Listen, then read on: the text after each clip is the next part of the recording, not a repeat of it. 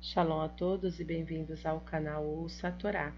Hoje vamos para a sétima e última aliada para Chatoledut, que está no capítulo 28 de Bereshit, do versículo 5 até o versículo 9. Vamos abrahar? Baruch atah Eloheinu melech haolam, asher barabanu mikol hamim, venatan lanu et torato, Baruch atah Adonai, hatorá. Amém. Bendito sejas tu, Adonai, nosso Elohim, Rei do Universo, que nos escolheste dentre todos os povos e nos deste a tua Torá. Bendito sejas tu, Adonai, que outorgas a Torá. Amém. E enviou Isaac a Jacó e foi-se a Padã Arã, a Labão, filho de Betuel, o arameu, irmão de Rebeca, mãe de Jacó e Esaú.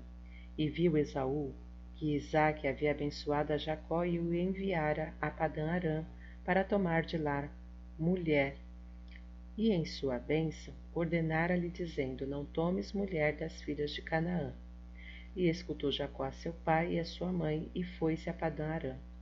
E viu Esaú que eram más as filhas de Canaã aos olhos de Isaac seu pai. E foi Esaú a Ismael, e tomou a Mahalate, filha de Ismael, filho de Abraão, irmã de Nebaiote, por mulher, além das suas mulheres. Amém.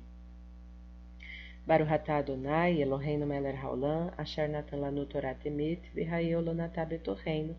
Baruch atah Adonai, noten hatorá. Amém. Bendito sejas tu, Adonai, nosso Elohim, Rei do Universo, que nos deste a Torá da verdade e com ela a vida eterna plantaste em nós.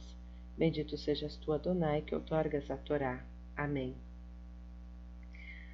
O comentário desta aliá inicia no versículo 9. Irmã de Nebaiote. Rashi comenta que Nebaiote é mencionado aqui, pois foi ele quem realmente conduziu a sua irmã Mahalate ao casamento, porque Ismael é, falecera antes. Além das suas mulheres, o mau caráter e falta de sensibilidade de Esaú revelam-se novamente nesta passagem.